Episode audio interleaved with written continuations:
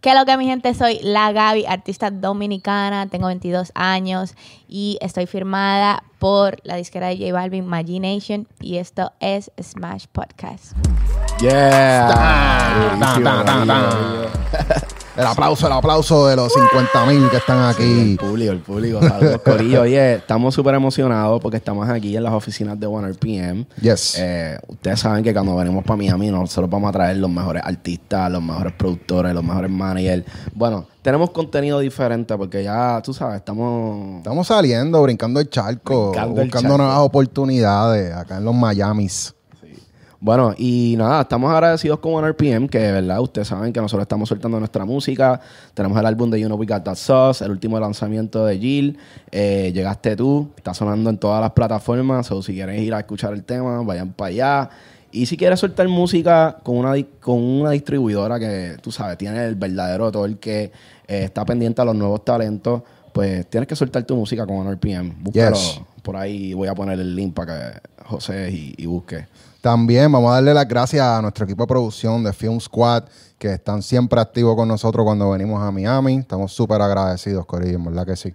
Bueno, llegó el momento de la verdad. Tenemos aquí a la Gaby, una artista con la que pudimos colaborar hace poco. Eh, estuvo por Puerto Rico y, y en verdad la vibra que tuvimos en el estudio me encantó como que es una, una artista que realmente o sea, tiene, tiene experiencia de músico, eh, tiene, o sea, tiene ese- esos skills que nosotros buscamos en un artista. O sea, no es solamente cantar y, y- y ser artista, sino como que tener una vibra y, y tener un mensaje en su música y, Y una voz también, cabrona. Eh, gracias, bro. Lo aprecio, en Definitivamente. verdad. Sí, no, a mí me gustó el vibe. El temita está... Tiene un vibecito, en verdad. Sí, sí, eh, eh, hicimos como un afro, eh, que poco a poco se va a ir, estamos trabajándolo a hacer algo súper cabrón con eso. No, y hay que hacer más. Hay que hacer más. Claro, claro que sí. Oye, Afro. O sea, hemos visto, por lo menos cuando te conocimos y estuvimos viendo toda tu música, vemos que tienes un talento cabrón en el Afrobeat. Afrobeats es como que un género que está creciendo bien rápido acá en Estados Unidos. Obviamente lleva muchos años en África y es un, es un género que o sea, se está volviendo algo global y está entrando Sí. duro. Yo diría, tú sabes latino. que yo diría que fue como cuando el reggae empezó. Este, el afro es como el nuevo reggae. Que el reggae fue que took over the whole world. Sí. ¿Entiendes? Y fue como que, wow, todo el mundo quería Bob Marley, Bob Marley, Bob Marley. Y ahora es como que Burna Boy Afro. pudo, pudo hacer ese Whiskey, eh, Thames, ¿me entiendes? Hay un, un corillo de gente. Rema. Rima, ajá, hacho, como que están de que rompiendo y haciendo cosas mundiales, que ahí es que yo vengo con la, con la música mundial que sale, se origina ya en África, ¿me entiendes? Sí. Y, y cómo ahora los latinos poco a poco están aceptando eso. Sí. Eh, en verdad, sí, a mí me gusta mucho el afro. Yo no sé, yo, yo me hice el ADN yo tengo como 48%.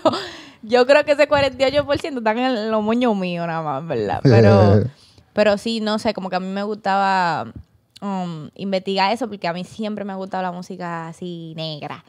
Y, y sí, el afro en verdad es pila de cabrón. Yo escucho mucho afro, entonces yo siento como que eso es lo que me ayuda como que a meterle cool en el afro, ¿sí me entiendes?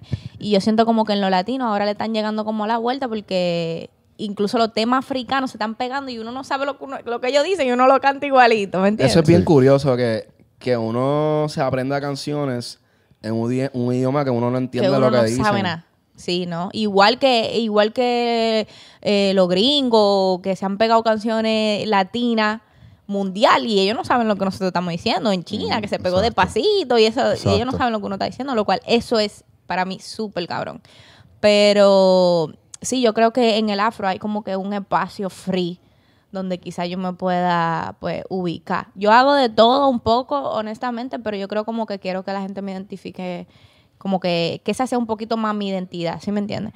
Entonces, sí, yo solté un tema que se llama Rosamelo, que en verdad fue como que mi primera frito a frito y, y orgánicamente cogió su millón solo, como que en verdad me hizo sentir como que, ok, entonces esta sí puede ser la vuelta, la vuelta mía. Allá en República, perdona, en República Dominicana se está escuchando afro. Sí, en- bueno, en RD tú sabes que el dembow es el dembow. Dembow. Dembow es dembow, olvídate Ah. de eso. Pero, pero en RD hace mucho, por ejemplo, yo siento que el dembow que hace Chimbala es como un dembowcito medio como africaneado, loco, en verdad.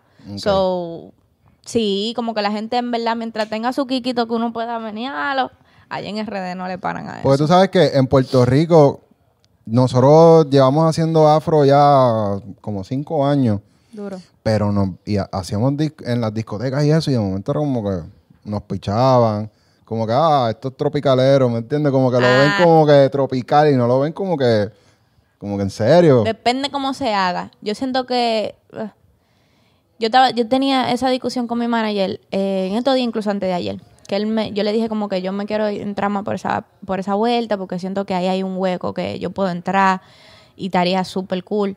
Pero él también estaba pensando como que sí, pero el afro, el afro vende em, discoteca, el afro vende quizás festivales y cosas así, pero te vende show, el afro en sí. Y teníamos como que esa discusión entre si vende o no. Yo le dije que sí, porque en verdad los whisky y esa gente han cantado en discotecas, rema y todo eso, ellos venden. Pero en español, Hay que educarlos. ese, hay que como que metérselo a la gente. Por ejemplo, yo siento que con el tema de Rosamelo, se yo siento que a la gente le gustó, pero aparte de que Rosamelo, como que el concepto de lo que dice la canción, pero también yo siento que tiene como un kick de, de afro, pero tiene como un kickcito como medio de embocito. Entonces es como tratar de, de entrárselo a la gente en la manera, en lo latino, como lo puedan entender. ¿sí me Porque tienen que empezar primero como con una fusión, ¿verdad? Exacto. Como que, que ellos no lo o sé- una liga de Sí. afro con reggaetón, afro con... Y el afro es tan como que así, como abierto, que tú lo puedes ligar con... con con eh, house, tú lo puedes ligar con reggaetón, tú lo puedes ligar, con, que- con lo que sea, Sí, porque la clave del afro es la clave. Exacto. La clave es la clave, ¿me entiendes? y, y es como, como la salsa, ¿me entiendes? Como que la, Eh. la puedes ligar y... Exacto. No, está. Oye, llegar a un millón de streams orgánicos no es fácil. O sea, estamos en una era don- donde hay contenido todos los días. O sea, miles de canciones están saliendo todos los días. Y sobresalir de la masa, especialmente haciendo un género que, pues, obviamente está empezando todavía en lo latino. Sí. ¿Qué técnicas tú usaste para llegar a un millón? Loco, fue orgánico, totalmente. O sea, te estoy diciendo orgánico de que la dicara ni, ni un peso le he metido. Fue un soft release que yo saqué. Y yo, o sea, yo le, en verdad yo le creía al tema. Pero yo, por eso le hice un visualizer yo misma. Yo agarré mi teléfono. Estaba, había como un huracán aquí en Miami. Yo dije, bueno, el tema va a salir en estos días. Y yo cogí mi teléfono, me fui para la calle y grabé un visualizer en una, en una pared por ahí. Y ya, para soltarlo como con algo. Y, y lo primero, la primera semana como que yo estaba como que un poquito desencantada por cosas que pasan en la diquera y eso así, y como que no le hice contenido. Y ya mi manager me dijo como que, mira, el tema tiene una semana fuera, tú no has hecho nada, bla, bla, tú sabes cómo le haces. Y yo, está bien. Y le hice un video en el carro que yo había visto una idea en TikTok de un chamaquito que, que van en una ambulancia y el carro está parado y la ambulancia pitando para que el carro se mueva y, que, y después tú te grabas dentro del carro y dije que estaba escuchando una canción de Bad Bunny. Y yo dije, yo voy a hacer eso con Rosamelo. Cogí el mismo video y lo hice con Rosamelo y ya tú sabes, que cantando Rosamelo en el carro y bla, bla, bla. Ese video yo lo subí el mismo día y cogió 4 millones en TikTok. What en- the fuck? en- So, y en ahí Reel. está o sea, que ahí está la clave. Fue, TikTok. aparte de que fue el contenido, en Reel también. Pero aparte de que fue el contenido, la creatividad, pero aunque fue roba, pero lo hice, ¿me entiendes? Pero yo siento que también la canción ayudó, ¿sí me entienden? Porque si hubiera sido otra canción, quizá no iba a funcionar igual. Quizá la gente realmente la canción ca- le gustó. O sea, de todo el mundo que ha escuchado esa canción, no, yo no he escuchado una crítica negativa de la canción. Pero también ese contenido es como un poco controversial. Hay mucha gente que dice, ay, ojalá y no sea tu mamá que se estaba quemando en la casa y tú ahí. vaina". Y yo como que la gente sí es como que contrale, porque uno lo que está haciendo un contenido por un tema. Y hubo mucho comentario negativo como hu- hubo mucho comentario positivo. Ese Pues- video todavía hoy está cogiendo de que 12 millones. Yo lo vuelvo y le doy repost y me ayuda el tema y vuelve y coge, ¿me entiendes, loco? So, Wow. Pero- Y es un solo video. Eso es una cosa que también, perdón por interrumpirte, que los artistas tienen que entender. Señores, vuelvan y suban los mismos contenidos. Hay gente que no lo ha visto. Hay gente que no lo ha visto. O sea, usted sube el video otra vez y otra vez puede volver a coger lo que cogió la otra vez. Hay gente que no lo ha visto, loco. ¿Tú sabes cuántas veces yo escucho? No, no, eso ya es viejo. Eso ya es viejo, ya yo lo subí, ya yo lo subí. Vuelve y súbelo, loco. Ahí tú eres nuevo, a ti nadie te conoce. A mí nadie me conoce, en mi casa nada más. Vuelve y sube lo mismo contenido, lo mismo contenido que yo, los videos de baile. Vuelve a subirlo otra vez, like, eso ayuda a pila, loco. Sin tú darte cuenta, vuelve. Yo lo subí la primera vez, cogió 4 millones. ¿Hace cuánto y yo fue lo subí eso? ahora. Bueno, el tema salió hace- hace un añito ya. Bueno, no un año, todavía no, no cosa. El noviembre cumple un año, por ahí. Ok. So, yo volví, lo subí en estos días y cogió 12 millones. O sea, cogió Diablo. más por subirlo la segunda vez. Ok, pero espérate, porque también hay que tener un poco de perspectiva, ¿verdad? Me, me gustaría saber, en el momento que tú sueltas este tema, pues ya, ya tú tienes una disquera. Yo me acuerdo Sí. de ti, obviamente en la pandemia, haciendo tu- tus covers, Ah, sí, haciendo eso tus sí. freestyles. Tenías un público también que, que estabas creciendo en ese momento. Esto lo hiciste en TikTok y cuánta gente había en tu TikTok en ese momento para que, obviamente, pues lo vieran dos o tres y por lo menos lo compartieran. Loco, en mi. Bueno, eso es lo de la pandemia. Eso fue en 2020 que yo subí a cover antes de estar filmar. Y Ya después de ahí fue el altitaje, la vuelta, me filmaron, guau, guau, guau, guau. Y ya uno como que más o menos, no que le bajé el contenido, pero yo subía mi cosa y tenía, sí tenía mis views. Pero cuando yo subí el de Rosamelo, yo tenía rato que no subía video. Rato. Y tenías Wow. videos que, sa- que soltara algo y, y no se movieran. Y no se movían. O sea, y si soltaba una cosa, cogían de que Rosamelo. Contra, si yo ten- tuviera mi celular, te enseño. Rosamelo, después que yo, antes de yo subir el video de Rosamelo, yo había subido como cinco o seis videos y tenían, ¿qué? Mil views, algo así. Después subí el de Rosamelo y se fue. O sea, es como que literal, uno no sabe qué funciona y qué no. Ah, hubo un video que yo hice que yo duré un día entero grabándolo, de que, me tiré a la piscina con la ropa y, cuan- y el teléfono uf, lo cogí debajo del agua y ya, ya no tenía la ropa. Yo hice una vaina con mi teléfono y yo jurando que ese video iba a coger y tuve que subirlo como 10 veces y las 10 veces y ninguna cogieron. O sea, tú lo intentaste varias veces, también eso es otra. Y tú lo quitas, lo quitas y lo vuelves y lo No, yo lo dejaba ahí. Mm. Que se joda. ¿Me entienden? En TikTok no me importa mucho porque TikTok. Pero en Instagram a veces yo, yo quito, pero a veces no, a veces no importa, loco. Like, hay gente que no lo ha visto, como te digo. Eso es algo que yo el otro día estaba escuchando. eh, da- están diciendo que el feed ya no importa.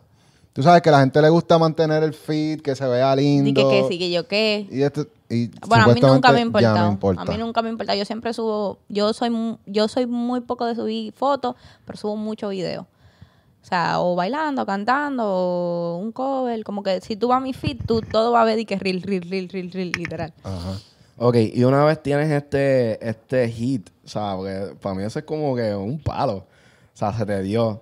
¿Cómo sentiste, eh, o sea, el resto de tus canciones? O sea, cuando empiezas a soltar canciones luego, después de eso, como que sentiste el mismo apoyo, sentiste que estabas de cero, sentiste que en verdad ya tienes un fanbase para poder continuar con tu carrera.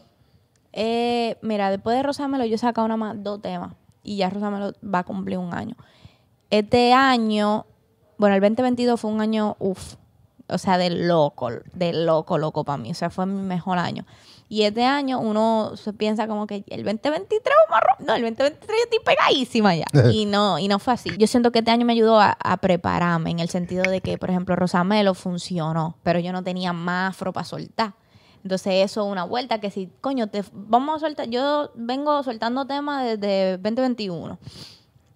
Y es soltando temas de diferentes géneros a ver cuál funciona, ¿sí me entiendes? Y si no, irme por ahí. Rosamelo funcionó y después pasó todo lo de la diquera y la vuelta y como que todo era esperando, esperando. Entonces no, me, no tenía de otra que soltar los temas que ya tenía, que eran como reggaetón y algo así. Si yo hubiera estado más preparada y entender, Rosamelo se me pega, tengo cinco Rosamelo más atrás de ese. Se pegó, vámonos, pa, pa, pa, pa, ya, nos fuimos por ahí. Y así es que funciona la vuelta. Yo siento que también, por ejemplo, el mismo Bad Bunny lo que le funcionó es tener la música ready, una atrás de otra. Y eso es muy importante. Cosa que yo no sabía, pero ahora, este año, aunque fue un año de que no pasó lo que yo creí que iba a pasar, fue un año de aprender mucho lo que es el negocio, lo que es la música, lo que es la vuelta.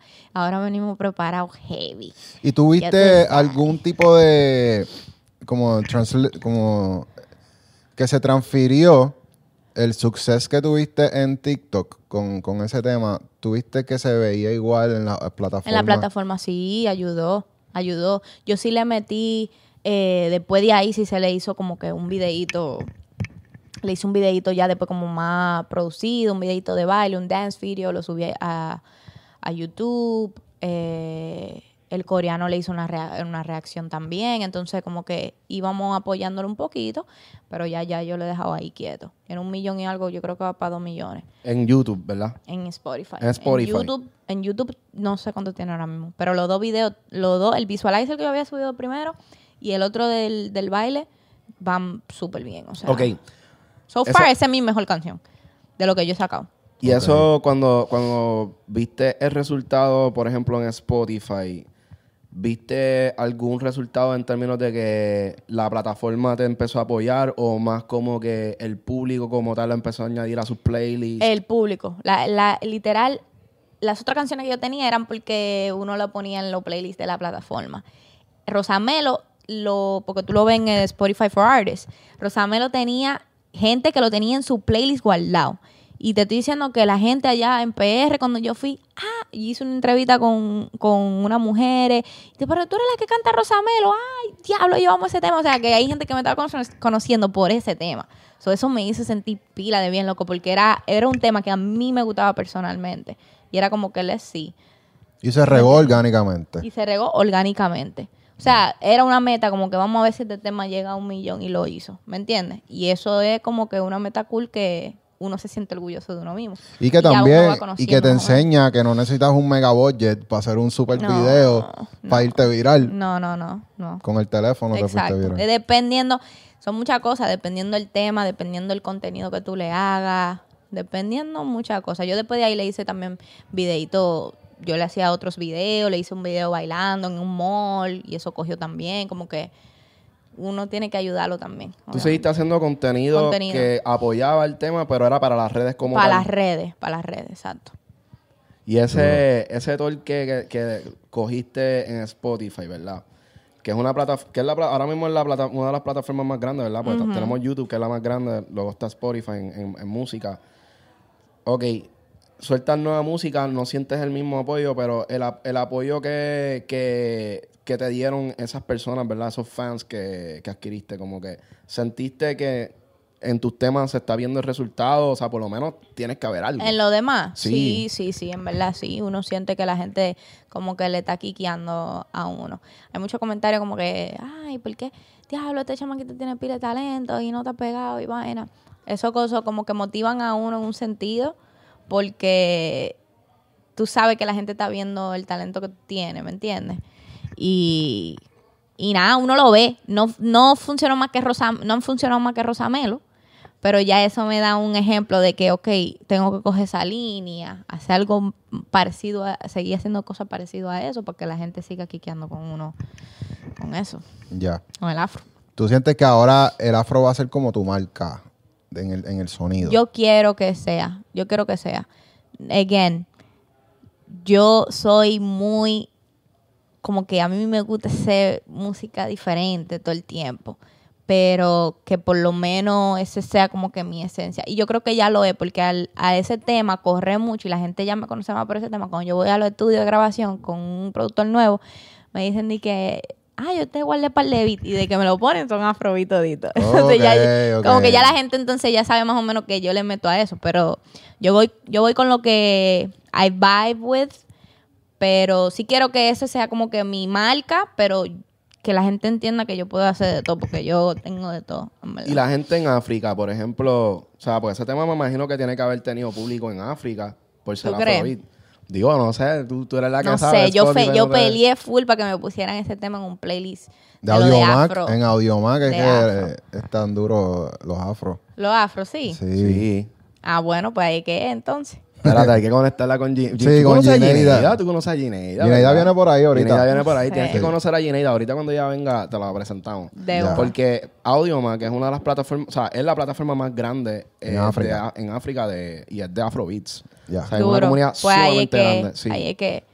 No, pero en verdad yo peleé como que traté de buscar manera de que no, de que se pusiera ese tema en, en los playlists de Spotify en- de Afro. Que ahí estaba Rema y toda esa gente que lo pusieran por ahí, aunque sea una semanita. Sí. Que sea dos días. Y colaboraciones, ¿no te llegaron a través de eso? Como que la gente dándote la, mira, ese tema está duro, deberíamos hacer un remix, yo me montaría un remix. O sea, no, no hubo esa interacción de, de otros artistas. Porque es bien importante, algo que nos estamos dando cuenta que muchos de estos artistas se pegan contra mano y se olvidan de los demás. Como Sí. que, o sea, no, no apoyan a artistas que están and coming. Sí, sí, Por lo menos ni un story como que de la suyo, Te ¿entiendes? entiendo, te entiendo. Como que tú sentiste que otros artistas te comenzaron a apoyar por el tema. Por ese temita. Sí, en verdad sí. Um, se iba de una colaboración, una, como un remixito, una versión, otra cosa, que en verdad no quiero hablar de eso porque no se dio. Y, y ya, y no se dio. Pero, again, el tema, mira, yo te voy a decir por qué el tema funcionó, que esto es clave, porque a mí se me olvidó hablar de eso. Eh, que el tema se fue, no fue para África, fue para Corea y para Oh. China, para esos lados. Fue, fue eso, mira, hubo una, una muchacha que se llama como la Tris, que ella es bailarina. Y ella hizo un, yo creo que fue por ahí que empezó, I'm pretty sure, porque ese fue el que hizo el boom. Ella hizo, ella dio una clase de baile en Corea con saco coreano y ella estaba bailando y dio la clase y, se- y la subió. Y ella es bailarina y tiene muchos seguidores. Y cuando yo vi eso, y dije, uff, duro. Y parece que de ahí de esa clase, todos los chinos, los coreanos, los japoneses hicieron clases, más clases de baile, de baile, de baile. Hubo, hay un, hay un, un canal de YouTube que se llama One Million, que sé yo qué, tiene saco de millones de seguidores y dieron una clase ahí, la subieron y era el tema de Rosamelo. Y fue como que para allá que el tema cogió. Coño, pero eso es súper duro. O sea, yo puedo viajar a. Corea por Rosamelo. Eso está Rosamelo. Y eso Fue monetiza. para allá que se fue. ¿eh? Eso monetiza, porque el otro día nos estaban diciendo que, que allá, o sea, en China, Corea, como que ellos tienen otro sistema, como que, o sea, otra vuelta, no, ellos no usan. No hay regalía, no hay regalía Ajá, como que no hay regalía y que Yo estoy no sabes. uninformed. Yeah, no sé.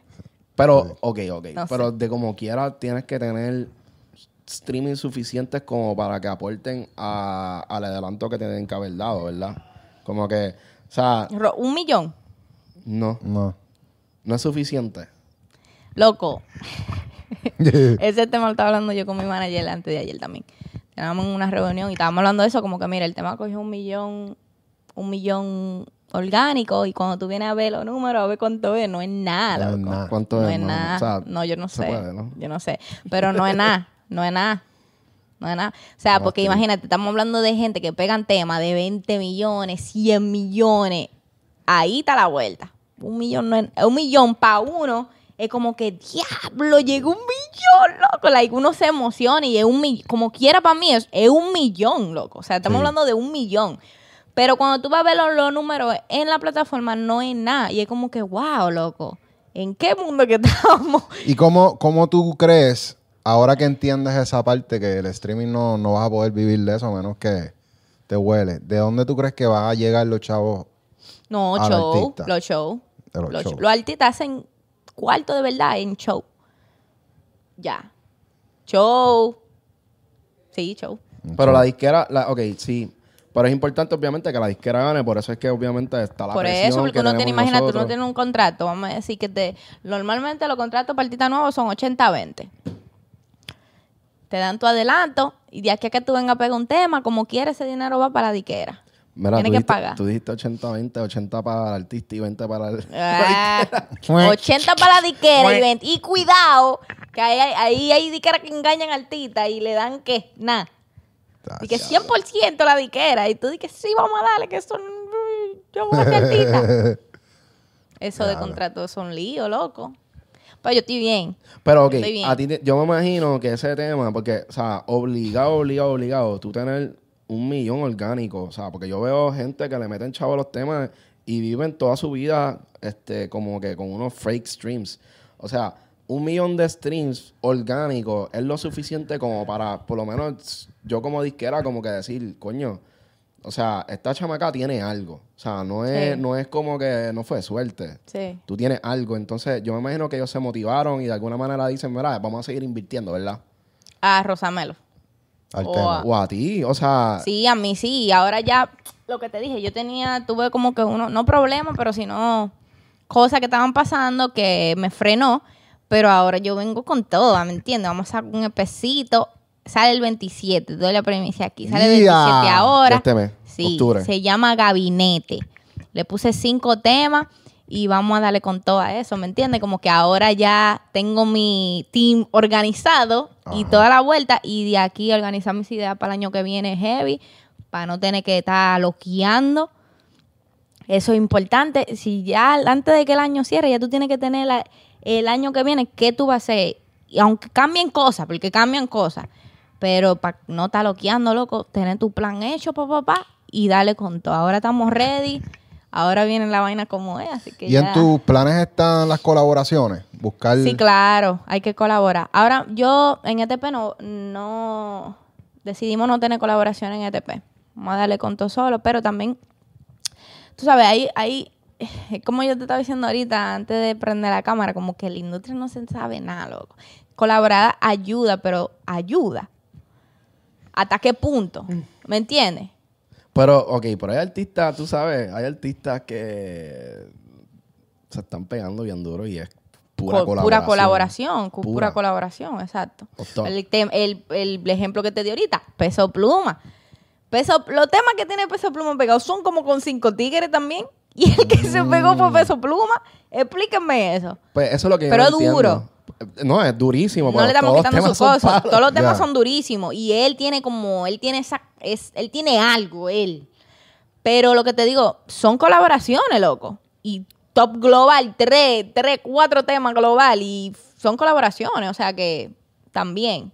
Yo pienso que la ventaja que tienen las colaboraciones, especialmente cuando hay más de un artista en el tema, es que ahora ese tema cada artista lo va a hacer en sus shows. Exacto. So, exacto. el tema crece más, se más pegó, público. exacto, exacto. Sí, sí. Hay que colaborar. Yo no digo que no. Hay que colaborar. Y vienen cosas por ahí. Yo tengo un par de pana. Lo que pasa es que yo siento que tengo como que ese mm, esa meta o esa cosa en mí de que yo quiero, yo voy a mí sola. Yo no sé, desde que yo empecé ha sido así. Aunque yo tenga la colaboración, yo voy a mí sola y poco a poco, ya después que yo pego un tema, esas colaboraciones van a venir así. Mira, si ya han venido y uno no ha pegado, Ya. Imagínate cuando uno pegue uno, la gente van a venir así, ¡fuap! No, ya, grábame esa y te la mandan al otro día, ¿me entiendes? Como que más pega un temita, después que yo pego un temita, ahí es la vuelta, pero también es saber mantenerse, que ese es mi miedo. Sí. Yo no quiero ser de que One Hit Wonder, que se pegó uno y ya. Hay que saber. Y entonces la vaina es que uno no sabe cómo esta industria se mueve, monstruo. No hay forma. No hay forma. Ya. ¿Cuánto tiempo tú llevas en Miami? Yo tengo ocho años ya. ¡Diablo! Ocho años. Ocho. Tengo pila, sí. ¿Tú te Yo hice high school aquí. Yo vine a los 14. Hice high school. O sea, yo vine en el 2015. Eso fue Ocho ya. antes, ok, 2015. En julio. exacto. ¿Y tú viniste y eras cantante ya o No. tú- no? Nada de eso. Yo hacía videito bailando y ya. En Instagram. Yo empecé a cantar cuando terminé high school. 2019. Subí mi primer cover. Cantando una, una canción de Ozuna. ¿Y en tu familia hay músicos? mi papá biológico él eh, y mi abuela eran eh, mi abuela era cantante mi papá eh, era merenguero vaina de que tocaba piano y qué sé yo qué Duro. Entonces de ese lado sí entonces el parte de mi mamá yo tengo mi hermano que era bailarín full entonces quizás todo lo, lo recogía así. Sí. Y tú bailas también, eso es parte de lo Sí, tuyo. eso que- es muy importante. Yo siento como que eso también es otra cosa, aparte de que, como te dije, mira, yo eh, pensando, puedo entrar, tengo un espacio por el afro también por ahí, pa, pero también que tengo diferente, que yo en verdad, no por nada, pero uno le mete bailando también, entonces eso como que es clave. Como que yo, por ejemplo, yo miro la carrera de Raúl Alejandro y como que eso es más o menos por ahí que le quiero dar, ¿me entiendes? Showcase, más o menos, sí, en verdad sí. Showcase, eh, o sea, ¿qué showcase? Entertainment, ¿me entiendes? Hacer un show de verdad, bailando de verdad, haciendo la vuelta de verdad, porque yo siento como que no hay mujeres que le metan, o sea, todas las mujeres, o sea, bailan y eso, pero como que todo sexy, vaina, a mí, lo que sea, ¿sí me entiendes? Ya. Le metemos. Sientes que ahora mismo en, la- en la industria se ha perdido lo que es el showmanship, ¿verdad? Hacer un buen show y darle una experiencia a los fanáticos. Eh, sí y no. Sí y no. Porque, por ejemplo, si tú vas a un concierto de del mismo Balvin, si yo fui al concierto de Carol G los otro día, que hizo aquí en Miami, ¿quién más? Hay muchos aquí en la industria latina, estamos hablando, que hacen unos shows que no es que bailan, aunque no bailen, te hacen una vaina de que, salió un avión y qué sé yo qué. Eso son cosas que uno enjoy, ¿me entiendes? Como que tú dices, diablo, que te, te, ese artista tiene un showzazo, ¿me entiendes?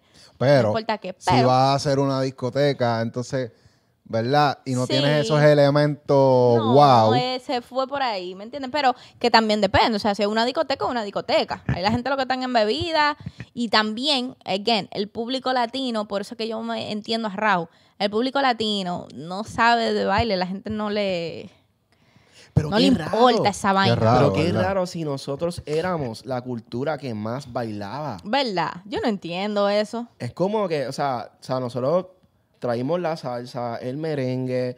Todo o sea, eso. Todo lo que hacía la gente para disfrutar era bailar. Eso se está perdiendo o se perdió, kind of. ¿Verdad? que- Porque cu- cuando yo estaba, en estos días yo estaba viendo con mi mamá y con mi abuela los videos viejos de los merengueros y vaina, y tuve que esa gente hacía una coreografía Ajá. bailando con. ¿Verdad? Hasta los no coristas, todo el mundo. Mira, Pero diferente, un, es un género diferente. En el reggaetón y, y- y urbano, la gente lo que ve está acostumbrado a un urbano Sí.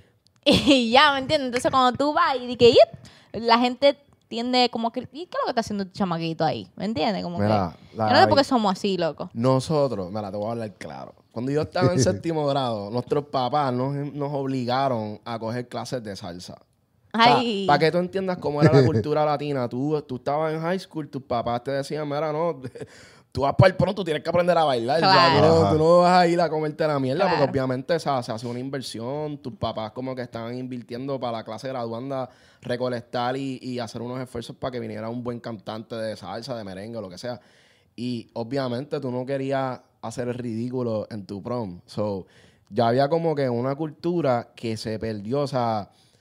Obviamente nadie te va a dar una clase de cómo bailar reggaetón. Eso Sí. nació de nosotros y no- nosotros vivimos esa época bonita de que, o sea, tú ibas a la disco y tú ibas a perrear, ¿entiendes? Y la pasabas cabrón. Pero es que se baile. pegó el trap. Y entonces el trap ya todo el mundo está parado en una esquina mirando raro. ¿Entiendes? Ya no hay... ¿Quién es el más el Ajá. No, No, sé. sé. bro. ¿Qué te digo? No, pero eso va a cambiar poco a poco. Yo siento que, mira, Rosal, yo no sé si ustedes han visto los shows de Rosalía, como son, con los bailarines, es una loquera. El mismo Raúl también. Eh, el show de Carol G lo vi en Etodivio, que tiró un par de pasitos ahí con los bailarines también. Como que eso es clave también. Como que hay que ser un artista completo, aunque tú bailes un poquito. Pero mi, en mi cabeza, como yo lo veo, es nivel Michael Jackson, ¿me entiendes? Michael Jackson era un tigre que coreo- él tenía coreografiado hasta los freestyle que él hacía. Porque tú ves los dos shows en dos diferentes países y el tiempo que él tiene que hacer el freestyle, él hacía la misma vaina. O sea, ese tigre era tan perfeccionista que él decía, el freestyle yo lo voy a coreografiar también. Ya. Lo que, lo que yo voy a hacer free, eso va coreografiado. El, el, tuve los conciertos, el micrófono en Argentina, el micrófono venía de este lado para este lado y él tenía que ser así. Y después tuve el de, eh, no sé, en Perú, en Guachupita, y él hacía la misma vaina. Como que por eso es que ese tigre no va a haber otro tigre como él, loco. Y influenció a generaciones que todavía... Todavía hoy en día, sí, sí, sí, ya sí ese es mi artista favorito, ¿me entiendes? Entonces es como que, ¿por qué? ¿Qué podemos hacer en los shows que sea diferente que no estén haciendo todo el mundo ahora mismo? Ahí es donde yo me voy a, Enfocar. a partir la cabeza, que cuando la gente diga, no, la Gaby, otra vuelta en los conciertos, ¿me entiendes? Y el playback también, porque sabes que ahora los artistas se esconden detrás del el autotune en vivo y todo eso. Pero eso depende, porque el mismo Michael Jackson hacía playback cuando tenía que bailar como un desgraciado. Entonces depende lo cómo tú lo hagas. E- Era un playback. Él hacía un playback que tú no sabías que ese tigre estaba haciendo playback. con el micrófono aquí, qué vaina. ¿Tú crees que eso lo estaba cantando? Él lo grababa, él lo grababa antes de, de una manera diferente para que no se sienta igual. O sea, eso son cosas que la gente también... Como que hay gente que critica mucho eso, pero depende. Si tú vas a un show como hacía Michael Jackson, que era 24-7 bailando y haciendo un show hijo de puta, pero yo te voy y te voy a grabar la voz mejor y te voy a hacer un show de verdad. Tú no tienes por qué estar pendiente de eso, donde tú sabes que ese tigre canta. Y entonces hay un pedazo de- del show donde tú vas a demostrar que tú cantas y no usas playback y vaina, como que es un balance. Yo no sé por qué la gente critica tanto eso. No, pero Dependiendo, razón. porque hay, hay o sea reggaetoneros que que hay gente que llega al punto que, que no, no estás escuchando a la persona, estás escuchando... Lo mismo que está grabado. es- sí, te entiendo. Pero también eso new? depende de dónde. Porque si es un, en un festival una cosa así, coño, entrégame algo un poquito. Pero si es en una discoteca, eso- esos tigres ponen el DJ, pon el, pon el tema y tú cantas arriba el tema y te fuiste. Sí, sí. Lo Pero cual, que todo algo que hacen es que le cambian el tono. Por ejemplo, tú sabes que normalmente cuando tú estás en, en vivo, como que te, te pompea y cantas como que más arriba en las notas. Exacto. Y como Eso que es se clave. escucha raro. Eso es clave también. Pero a veces funciona, depende de quién lo sepa hacer. Yo, mi primer día, yo estaba haciendo saco de playback. Mi manager me dijo, Manín, eh, mi primer, mi primer, primer, primer show fue de que en Baja Beach Fest, en México, un festival grandísimo. Mi primer show del- de, la vida. Y yo di que yo le dije a mi mamá, no, que yo, que, que yo quiero cantar, que me pongo mi vaina, que sí. Y me dijo, no cante, no cante, llévate de mí a tu playback. Está bien, gra- por cosa del Señor me llevé de él. Loco, cuando dijeron la Gaby, yo salí corriendo, como el alfa sale con, con la hermana. Yo salí corriendo. y cuando voy a cantar, yo estaba. O sea, estamos hablando de la, la, la emoción que tú tienes atrás. Eso influye pila. La ansiedad también, porque yo estaba pila de nerviosa. Eh, todo eso influye, todo eso influye. Últimamente yo me, yo me sé controlar un poco más. Vamos a hablar de eso. Eh, técnicas. Técnicas para cuando vas a cantar en un show. Como que, ¿qué tú haces? ¿Hay alguna rutina? Antes de cantar, ora. ora, pero yo tengo que, que educarme más con eso, loco, full. Yo, personalmente. Hacer, hacer mm, eh, práctica vocal y toda esa vaina. Lo que sí mi manager me puso a hacer eh, una vez fue enseñarme a correr cantando. Para y practicar eso, para practicar. Y yo hice eso como full, full, por, como por dos mesitos, a decir. Y después tuve un show en diciembre que fue el ah, Vibra Urbana. Y canté y me dio, o sea, yo le dije a mi manager, loco, yo puedo hacer aunque sea cinco temas más. O sea, y antes yo hacía uno y ya yo estaba, porque yo bailo en los shows. Entonces también eso influye más para mí, es más lío.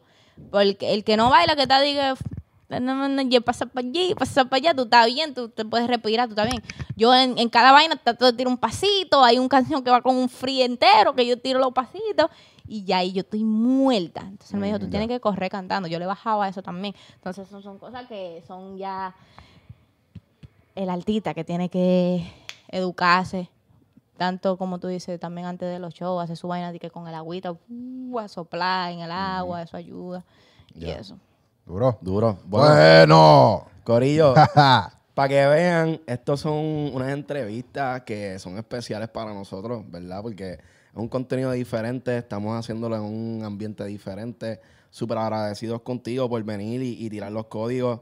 Ajá. Nos encantaría, ¿verdad? Que de aquí a un año podamos hacer el, el update, como nosotros le decimos. Uf. Ver cómo va tu carrera. ¿Y qué esta misma fecha? Manita, lo de. sí, sí. Manita, como hizo Billie Eilish. ¿Qué ha pasado en un año? Tú sabes que hace la misma Exacto, entrevista en los mismos exacto. años. Esto está cool, vamos Sí. a darle. El update. El update, entonces, cuando vayas a PR, lo hacemos allá en el De estudio. una, de una. Y ahí nos podemos tirar dos horas hablando. Duro, duro, duro, duro.